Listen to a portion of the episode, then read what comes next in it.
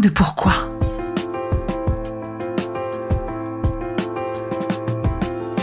Écoutez bien.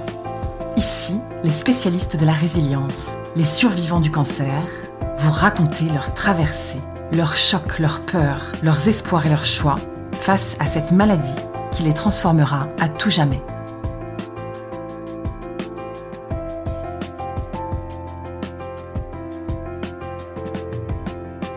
Nké, 49 ans, maman solo d'une jeune fille de 16 ans, bientôt 17. Je travaille dans le secteur euh, bancaire en tant qu'assistante de direction et j'ai été diagnostiquée d'un cancer du poumon en novembre 2020 à l'âge de 47 ans. J'ai rechuté malheureusement l'année dernière en janvier 2022. Je suis actuellement en traitement.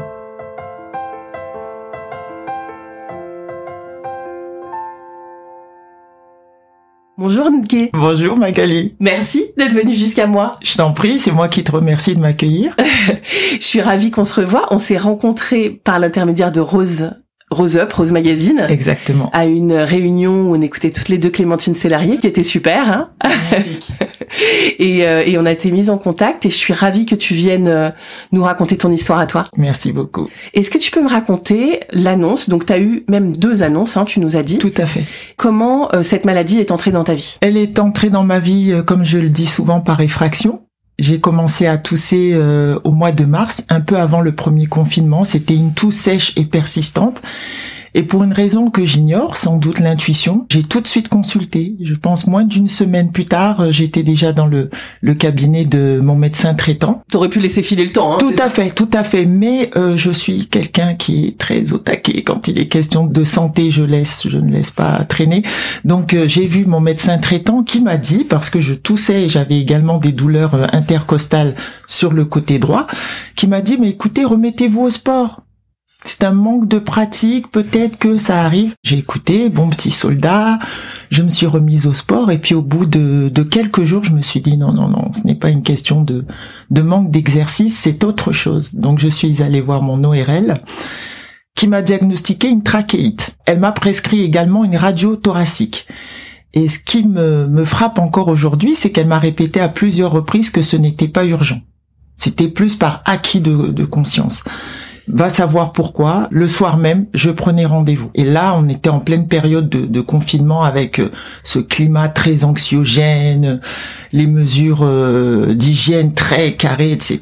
Donc, euh, ah, c'est étonnant, c'est arrivé à ce moment-là, et c'était les poumons en plus. C'était les poumons. Donc tu t'es débarrassé du test, évidemment. Alors non, figure-toi que je n'ai, peut-être encore une fois mon intuition, je n'ai jamais fait de lien avec le Covid. Dingue. À aucun moment je n'ai pensé que c'était le Covid. Je prends rendez-vous très rapidement euh, dans un centre d'imagerie que je connais bien, et ça c'est important. C'est là que je fais tous tous mes examens. Hein. Je suis reçu, je pense, euh, le lendemain ou le surlendemain et je fais une radio thoracique qui montre une tache, ce qu'on va appeler une tache, sur le lobe inférieur gauche. Mais ce qui euh, m'effraie, c'est que euh, j'avais fait une radio thoracique similaire quatre ans avant, qui avait montré une tache. Et à l'époque, j'avais une pneumonie. Et il avait été préconisé de faire un scanner cinq semaines après la fin du traitement contre cette pneumonie. Malheureusement, le scanner n'a jamais été fait. Donc en 2020, même tache,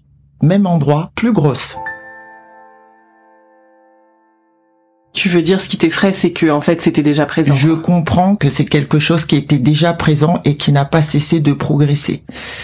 Et là, c'est la panique. Je me revois, euh, je rentre chez moi en courant, je, je transpire, c'est, je prie, je me dis mon Dieu, faites que ce ne soit pas quelque chose de grave, parce que je comprends que c'est quelque chose qui a évolué. Et c'est euh, à la radio qu'on t'a dit ça, c'est-à-dire qu'ils t'ont ils t'ont donné les résultats tout de suite. Ils m'ont remis le compte rendu tout de suite en précisant et voilà pourquoi c'est un, un centre d'imagerie où j'ai mes habitudes parce que il y avait un, un historique. Je pense que si je l'avais faite ailleurs, cette radio, je n'aurais peut-être pas fait le lien. Et donc je prends assez vite rendez-vous pour un scanner qui montre que quelque chose ne va pas, mais sans pouvoir poser un diagnostic clair. Donc euh, je retourne voir mon médecin traitant et euh, de moi-même je décide d'aller voir euh, une pneumologue parce que là je me dis qu'il faut aller très vite et et s'adresser à une spécialiste. Donc je vais voir la pneumologue avec euh, ma radio de 2016, ma radio de 2020, mon scanner de 2020. Je la revois, qui compare, qui regarde et qui regarde encore. Elle me prescrit un TEP scan. Je n'avais jamais entendu parler de, de cet examen avant. Et elle t'explique en même temps? Pas du tout. Donc tu sais, tu sais ce que c'est un, un, un TEP scan À cette époque, non. Donc je prends rendez-vous. Par chance, j'obtiens un rendez-vous assez vite. J'arrive à l'hôpital, un peu tendu, mais assez tranquille. Parce que tu sais pas. Parce en fait, que je ne sais pas. la portée du résultat du Tout à fait.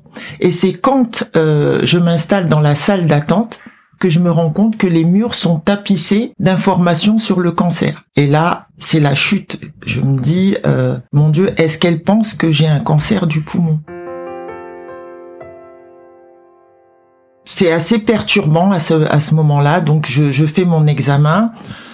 Et je m'attends à avoir des résultats euh, dans l'immédiat. Et pas du tout. Le médecin vient me voir avec mon dossier à la main. Je le revois encore euh, soulever un coin du dossier et euh, me regarder sans en dire plus. Et donc je lui demande ce qu'il a vu et il me répond que je verrai cela avec la pneumologue. Bon, je prends euh, les informations euh, qui permettent d'avoir accès aux examens en ligne, je les prends euh, à l'accueil. Je m'en vais parce que je suis pressé de partir de là. hein. C'est un environnement très anxiogène pour moi. Arrivé euh, dans le métro, j'ouvre l'enveloppe et je vois une note qui précise qu'il est important de prendre connaissance des examens avec son médecin. Et euh, là, je m'effondre. Parce que là, tu comprends? C'est pas tant que je comprends, mais je me dis que s'il faut que le médecin soit là, c'est que. Mais en même temps, je, je, je, je suis consciente que c'est une note qu'on remet à tous les patients. Mais j'ai l'impression qu'elle m'est personnellement adressée. Donc je rentre, je prends rendez-vous avec euh, ma pneumologue, toujours euh, par le biais de, de, de mon appli préférée, Doctolib. et la prochaine dispo est dans trois semaines, et là je mets une alerte, parce que pour moi trois semaines c'est trop long. Je gagne une semaine, mais entre-temps, j'ai été vilaine. Je suis quand même allée voir les résultats. Je n'ai strictement rien compris, mais j'ai vu des mots qui m'ont interpellé vers dépolie, adénopathie, hypermétabolisme. Et je rentre tous ces mots euh, dans le moteur de recherche et tous ces mots me ramènent au cancer. Je me dis, bon, j'ai un cancer. Et en même temps, je suis surprise parce que euh, je suis non fumeuse. Je n'ai jamais fumé, je n'ai jamais vécu avec un fumeur, je n'ai jamais été exposée, du moins à ma connaissance, à l'amiante. Donc pour moi, il n'y a aucune raison que je sois atteinte d'un cancer du poumon. Mais à partir de ce moment-là, je comprends que c'est une, une possibilité. Donc je, je retourne voir euh, la pneumologue. J'arrive vraiment comme euh, une prévenue, une, une accusée qui s'apprête à entendre euh, la sentence. Elle ne dit rien qui va dans ce sens et je mets les pieds dans le plat. Je lui demande, mais docteur, est-ce que c'est possible que j'ai un cancer? Et elle me répond, tout est possible. J'enrage parce que je suis toujours dans le brouillard. C'est long. À ce moment-là, je pense que nous sommes au mois de juin. Donc ça fait trois mois que je tousse. Et en fait, elle diagnostique un, reflux gastro-œsophagien. Elle me dit, si c'était cette tâche vue sur la radio en 2016 qui vous faisait tousser, vous auriez commencé à tousser en 2016. Moi, je n'y connais rien. Je la crois. Je suis tout de même un peu sceptique, mais je la crois. Je n'ai pas d'autre choix, à vrai dire. Elle poursuit quand même les investigations. Elle prescrit une fibroscopie pulmonaire. Je fais la fibroscopie. Elle est assez satisfaite parce que le, le, poumon est, est, nickel. Elle ne fait même pas de prélèvement euh, du poumon. Elle fait juste un prélèvement du liquide qu'elle trouve dans le poumon et elle me dit qu'il faut compter six semaines pour la mise en culture et qu'elle ne me contactera que si il y a quelque chose qui convient de traiter. Bon, très bien. Là, je suis rassurée. Je suis contente, euh, j'appelle ma mère pour lui annoncer la bonne nouvelle et je pars en vacances avec ma mère et ma fille. Et va savoir pourquoi je me réveille un matin en me disant euh, non mais n'en reste pas là. Ne, te contente pas euh, du silence du docteur qui a priori laisse penser que tout va bien. Ne te contente pas de ce diagnostic de reflux gastro-œsophagien. Je me dis euh, non retourne voir ce médecin. Et elle me répète que elle ne voit rien. Je suis même pas soulagée en fait par ce qu'elle me dit. Je suis en colère parce que je tousse depuis euh, six mois. Pour moi, c'est quelque chose d'autre qu'un RGO ou une péricardite. Et je reste dans son cabinet, silencieuse.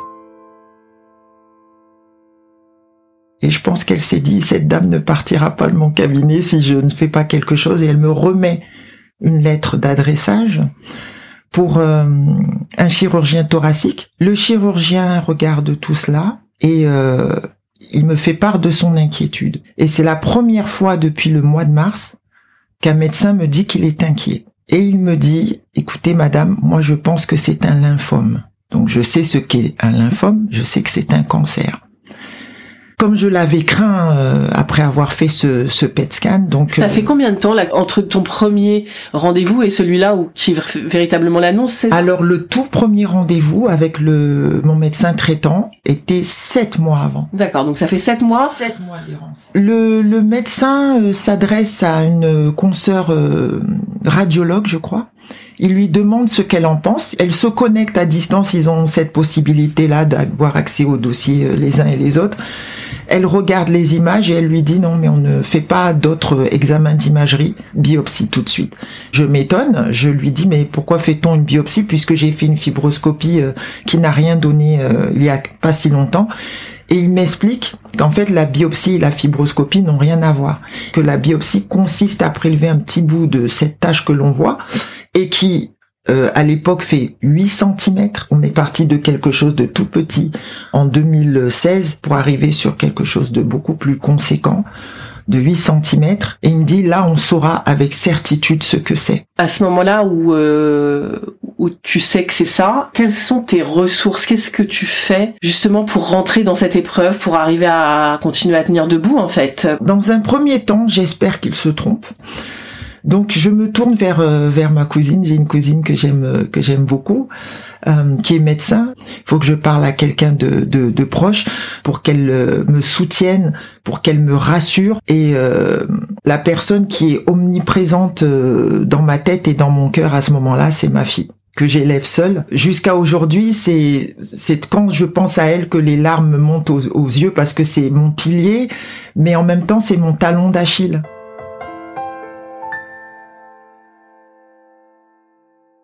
C'est elle qui me donne la force de me battre parce que je veux l'accompagner le plus longtemps possible, le plus loin possible. Mais c'est aussi mon talon d'Achille, c'est-à-dire que j'ai du mal à imaginer de ne pas la voir euh, devenir adulte, devenir maman, etc.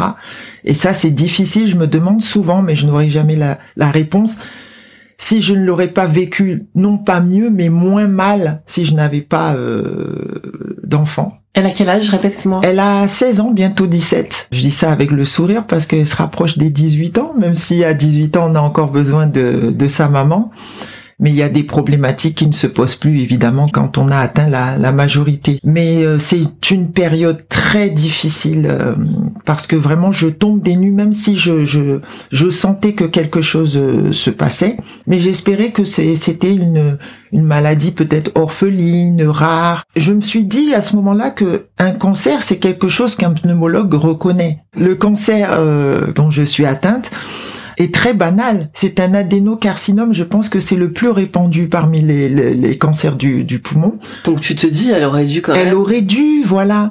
Quand je vois que le chirurgien euh, thoracique l'a vu en moins de cinq minutes, c'est dingue.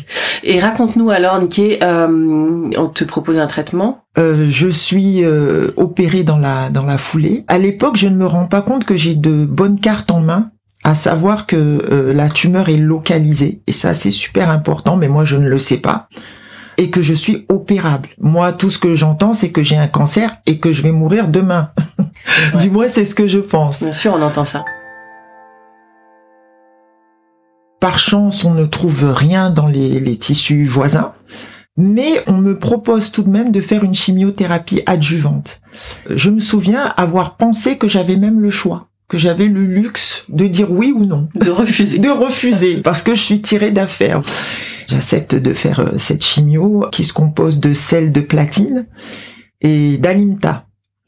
On me parle de quatre cures, ça claque comme quelque chose de positif. De positif. C'est extrêmement difficile. Je n'étais pas préparée à à une telle fatigue, mais c'est au-delà de la fatigue. Il y a trois semaines entre euh, chaque cure, c'est à peine suffisant pour s'en remettre je dors 23 heures par jour. Donc quatre cures et puis entre-temps il m'arrive d'autres bricoles, sinon ce ne serait pas drôle, n'est-ce pas? Kyste pilonidal, je dois être opéré le jour même, je passe la nuit à l'hôpital, le taux de globules blancs qui baisse, la deuxième euh, chimio qui est reportée plusieurs fois, donc à cause du kyste, à cause euh, du taux de globules blancs qui baisse, etc. Finalement, toutes les chimios ont lieu et la dernière a lieu euh, le 9 avril et là, c'est la fête. J'arrive avec des petites douceurs euh, pour euh, les infirmières et l'aides-soignantes qui ont pris soin de moi. Je suis trop contente, je suis pressée de partir. Est-ce que c'est une chimio où tu as perdu tes cheveux et tout Non, non, non, j'ai eu cette chance-là. Et je découvre, oui, effectivement, qu'on peut être sous chimio sans perdre ses cheveux. Donc fini, dernière cure, faite. Faite. Comment tu communiques avec ta fille? Tu lui dis toute la vérité tout le temps? Je, je lui ai dit la vérité tout le temps, mais j'ai d'abord dit à ma maman. Pour moi, c'était le, le plus gros morceau, si je peux m'exprimer ainsi. Ma maman est à Lille, j'ai pris le train pour aller lui dire. Vraiment, je garde un souvenir euh, très très très fort du moment où j'ai annoncé ça à ma maman. Je l'ai annoncé à ma fille, je crois, euh, une semaine après, et elle a eu une, une réaction très surprenante. Elle m'a souri et elle m'a dit "Je te souris pour ne pas pleurer."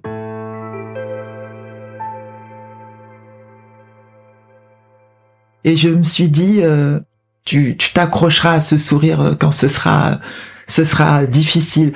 Donc elle est informée mais pas trop et je préfère attendre qu'elle me pose des questions. Et là, tu lui dis, en tout cas, voilà, j'ai fini euh, les gros traitements durs. Qu'est-ce que vous faites? On danse parce que moi, j'aime danser. Et puis on se projette. Qu'est-ce qu'on va faire cet été, etc. Et on décide de partir euh, à Marseille. On passe de super vacances, c'est derrière moi. Euh, j'ai en tête quand même le, risque de récidive, mais voilà, je, je suis presque tentée de me dire bon ben c'est tout.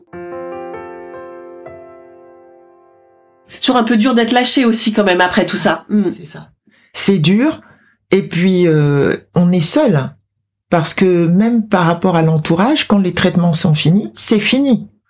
Donc l'entourage prend moins de nouvelles et on a envie de dire euh, coucou. L'organisme met un an euh, pour évacuer les, les, les, toutes ces toxicités. On se sent libre, on est, euh, on est heureux, on peut à nouveau se projeter, faire des, des projets sur le long terme, mais en même temps on a cette petite épée de Damoclès, cette petite voix qui nous dit attention, J'ai cru comprendre que justement la récidive a été rapide. Tout à fait. On estime que Officiellement, elle a eu lieu en janvier 2022, mais en fait, elle est arrivée bien avant. J'ai fait un premier euh, contrôle, je pense au mois de, juin, donc radio, nickel. Au mois de septembre, scanner. Euh, dans cet hôpital, les comptes rendus sont accessibles en ligne. Apparition de micronodules dans les deux poumons. Je me suis effondré. La chimio a pris fin en avril, je me dis, c'est pas possible. Mais ça, c'est sans qu'on te le dise, hein. on est d'accord, tu tombes dessus, quoi. Je tombe dessus, mais je comprends après pourquoi on ne me dit rien, parce que l'oncologue, pardon, m'explique que cela arrive. Ce peut être séquelaire. Ne vous inquiétez pas. Deux mois après, nouveau scanner, augmentation des micronodules en taille et en nombre. Là, je me dis, c'est une récidive. Voilà, je. Tu te le dis toute seule. Je me le dis toute seule. En fait, t'es habitué à ce que euh, à ce que les gens comprennent pas tout de suite, quoi. J'ai l'impression que j'ai toujours une longueur d'avance, et c'est pour ça que j'exhorte les uns et les autres à s'écouter. Donc, euh, j'avais un scanner de contrôle à faire dans la foulée. Lorsque je me présente, changement de prescription, scanner thoracique, pelvien, cérébral, produit de contraste. Ça m'inquiète. Je fais le scanner, je rentre chez moi, je décide d'oublier tout ça je décide de ne pas aller voir les résultats toute seule, je vaque à mes occupations, et puis à un moment, je me connecte sur mon, mon, PC euh, personnel et je vois un rendez-vous euh, Doctolib. Je comprends qu'il a été pris suite au scanner qui a été fait euh, quelques heures plus tôt. Et là, c'est très difficile. Je commence à, à chercher. Je veux savoir quel est cet examen. Je prie pour que ce soit uniquement au niveau du thorax, ce qui voudrait dire qu'il y a récidive certes, mais localisée. Et je tombe sur une IRM cérébrale. Donc je me mets à hurler, non, pas ma tête, pas ma tête. Je vois ma fille qui sort en courant de la chambre, qui me demande ce qui ne va pas. Et là, j'essaye de me ressaisir. Je lui dis non, non, mais ce n'est rien, ne, t'inquiète pas. J'ai déjà compris que il y a récidive et qu'en plus c'est devenu métastatique. Et la tête, c'est très particulier. D'imaginer que sa tête est prise d'assaut par des métastases et là, je comprends aussi pourquoi j'ai mal à la tête depuis euh, quelques semaines. Donc, je fais l'IRM euh, cérébral. T'arrives à tenir cette semaine-là, euh, cette semaine qui, a dû être vraiment hyper difficile dans l'attente de l'IRM. Tout à fait. Je sais ce qu'on va me dire. Donc j'essaye de me préparer. je me souviens, je suis partie faire des massages. Et puis euh, c'était le jour de l'anniversaire d'une très bonne amie du lycée. Alors je m'accroche à ça, je me dis ça va me porter chance. Enfin, on s'accroche à tout. Dans ces moments-là, on devient même un peu fou. Pas de chance, mon oncologue euh, est malade. donc euh, je suis reçue par par cet autre oncologue qui me confirme qu'il y a des métastases, qu'il y en a deux une à l'arrière de la tête et une, je crois, à gauche, à l'avant. Bon, je m'attendais déjà à ce qu'elle me dise cela, mais je pense que ce qui me marque le plus, c'est son dépit. Et elle me dit, je suis désolée. Et ça, je crois que c'est pire. Je l'entends comme une condamnation, en fait. Je ne m'étais jamais dit pourquoi moi. C'est une épreuve que je vais surmonter et c'est une épreuve qui va m'amener à euh, repenser ma façon de vivre, ma façon d'être, avec les autres, etc. Je l'avais vu comme comme cela, comme un, je vais être vulgaire, un bon coup de pied au cul, une claque dans la gueule pour m'obliger à ouvrir les yeux et à voir ce que je faisais mal. Mais là, avec cette deuxième annonce, mais pourquoi moi?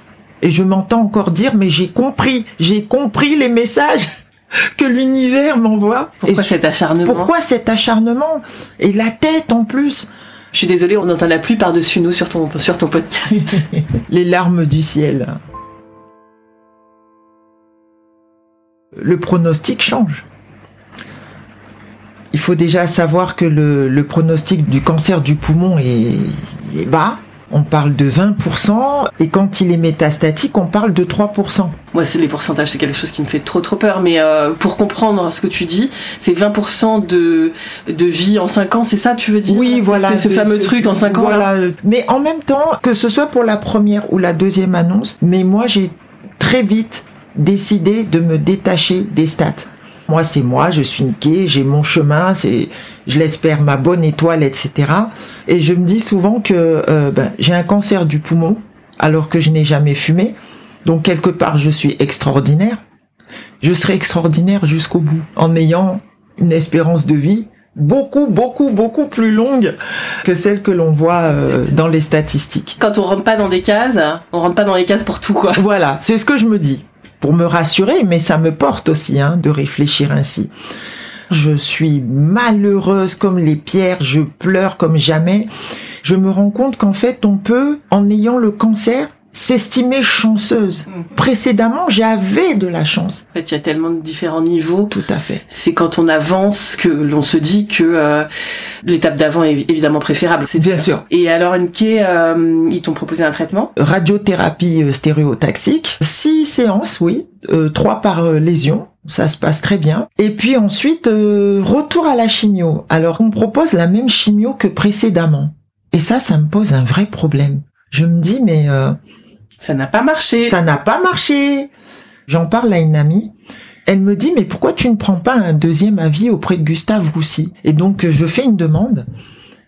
Et j'ai une réponse euh, dans les cinq minutes. Je suis effectivement reçue par euh, un professeur qui propose un autre traitement. Ça me bouleverse un petit peu. Et il propose une toute autre chimio qui, elle, va potentiellement faire tomber mes cheveux. Même pas potentiellement, à coup sûr. Et donc je, je pars de là euh, un peu, même pas un peu, très déstabilisé parce que j'ai deux options. Comment choisir? Ouais, et puis tu dois te dire, mais attends, euh, tout ce qu'on a fait jusqu'à présent, est-ce que c'était vraiment euh, ce qu'il fallait faire Exactement. Exactement. Donc je pars euh, avec ce gros point d'interrogation au-dessus de, de, la tête. Je mets les deux médecins euh, en contact parce que je veux qu'ils s'entendent. Donc ils partent sur un mix entre les deux protocoles, mais surtout il se passe quelque chose d'extraordinaire, c'est que ce qu'ils appellent la pièce, c'est-à-dire une partie du, lobe inférieur gauche qui m'a été retirée en novembre 2020. Ils l'ont envoyé deux, trois fois chez, dans un centre pour essayer de trouver une mutation, sans résultat, et là, ils ont enfin des résultats. Donc il se trouve que j'ai une mutation. Au même moment, en fait, ça tombe Juste au moment où je suis en train de me demander vers quel chimio je dois me tourner, on trouve une mutation. C'est plutôt une bonne, bonne nouvelle, parce que ça permet de bénéficier d'une thérapie ciblée. Et par chance, bien que ce soit euh, rarissime, il y a un essai clinique à Roussy. Waouh Waouh Et là, il n'est plus du tout question de chimio. Mais je suis, mais je danse, je danse. Je suis, sur le pont de Neuilly, je, danse de joie. Fini la chimio, là je suis tellement contente parce que j'appréhendais, j'avais vécu cela auparavant, je, je m'imaginais déjà euh, en loque humaine et donc voilà, thérapie ciblée. Mais attention, c'est un essai clinique. Donc on me, on me donne la documentation. Euh, ça me fait un peu peur parce que je vois que une personne est décédée au cours de la phase 1. Donc ça me fait quand même un peu peur. Donc là, je redescends quand même. Je suis moins enthousiaste. Je me dis, pour m'en sortir, il faut que je devienne un, un cobaye. Et là, j'ai vraiment un fort sentiment d'injustice. Je me dis, mais c'est pas possible. J'étais en rémission complète et maintenant, pour sauver ma peau, je n'ai pas d'autre choix que de jouer les cobayes. Et ça, ça m'agace. Mais à un moment, grâce à mon entourage et une de mes amies, je, je reprends le dessus et je me dis non, mais c'est une chance, il faut que je la saisisse. Et mon oncologue me le dit aussi. Explique donc thérapie ciblée. Ben, ça se passe superbement bien. Donc je suis hospitalisée en fin de semaine et lundi, je suis au boulot. Et là, je comprends que je n'aurais, je vais pas morfler comme avec la, la chimio. Je suis éperdu de reconnaissance. Mais là, je vis ma meilleure vie. Parce que non seulement je n'ai pratiquement pas d'effets secondaires, mais j'ai la patate. Je vis à 2000 à l'heure. Premier examen de contrôle, toute petite diminution des lésions cibles, 7%. Je suis évidemment très déçu. Et puis par la suite, 53%. Donc là, je suis contente. Moi, mon objectif, c'est 100%. J'en rêve jour et nuit. Disparition totale des lésions. Euh, en novembre, je fais un examen de, contrôle. Encore une fois, j'en fais souvent. Je suis surveillée comme le lait sur le feu, hein, faisant partie d'un essai clinique. Et là, euh, augmentation des lésions. C'est sur le scanner de novembre qu'on le voit. On me l'annonce début décembre. Je, je savais, j'avais compris entre-temps, je l'ignorais, mais entre-temps j'avais compris que les cellules cancéreuses finissent toujours par euh, développer une résistance. Le tout est de savoir quand. J'avais vu autour de moi des personnes qui étaient sous des essais euh, cliniques depuis trois ans. Et donc, ben, sept, sept mois après, sortie, sortie de, de l'essai clinique. Mais ce qui m'a, ce qui a été le plus difficile, ce n'est pas la, le fait d'être exclu, c'est la, la gestion de ma sortie. Je n'ai bénéficié d'aucun accompagnement. Donc on m'a annoncé ça puis je me suis retrouvée toute seule, ne sachant pas comment quitter le box, ne sachant pas comment partir. Ça a été très très très difficile. Ça, je l'ai vraiment très mal vécu. Et surtout la question, quelle est la suite?